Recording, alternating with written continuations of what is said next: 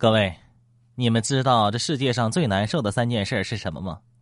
今天呢，我总结了一下：一、上班；二、早起为了去上班；三、早睡为了早起去上班。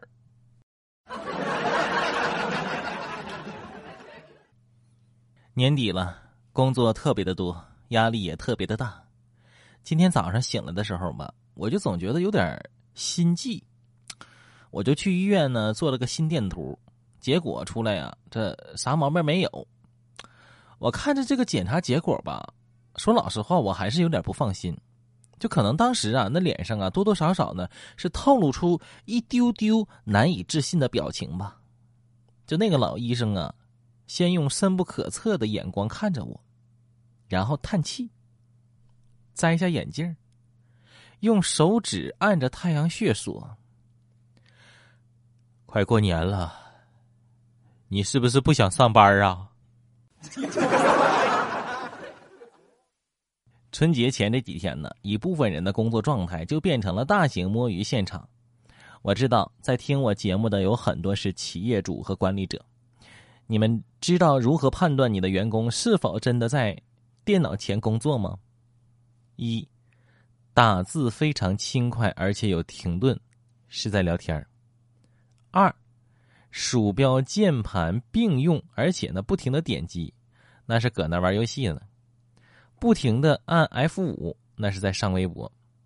一动不动，盯紧屏幕的是在看电影。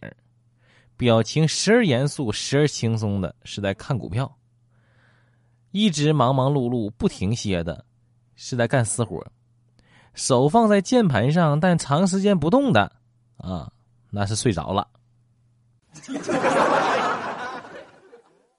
可是我作为一个敬业的打工人，老专家，这可真是误会我了。相比啊，很多人这年底摸鱼的状态，我的工作积极性可谓是全面开花。我搁电台、电视台，那到处都是我的身影。那我为什么这么努力呢？因为我深知量变可以引起质变，就是打一份工虽然不怎么赚钱，但是你多打几份工，你就没时间花钱了。当然了，这工作呀，也不都是为了赚钱，还要努力的实现自我价值。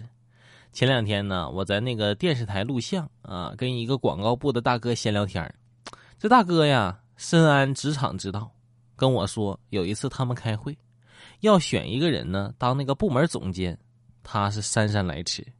就主任就问他为什么来晚了，他说他在和那个客户讲电话，客户才是最重要的。然后他就当上了广告部总监。今天呢，我们部门开会。听说呀，要安排接下来的什么什么事儿，于是呢，我也摆出了淡泊名利的姿态，啊，把手头上的工作呢处理好再去。到了会议室，那主任呢就告诉我，那个刚刚大家全票通过，决定让你春节值班。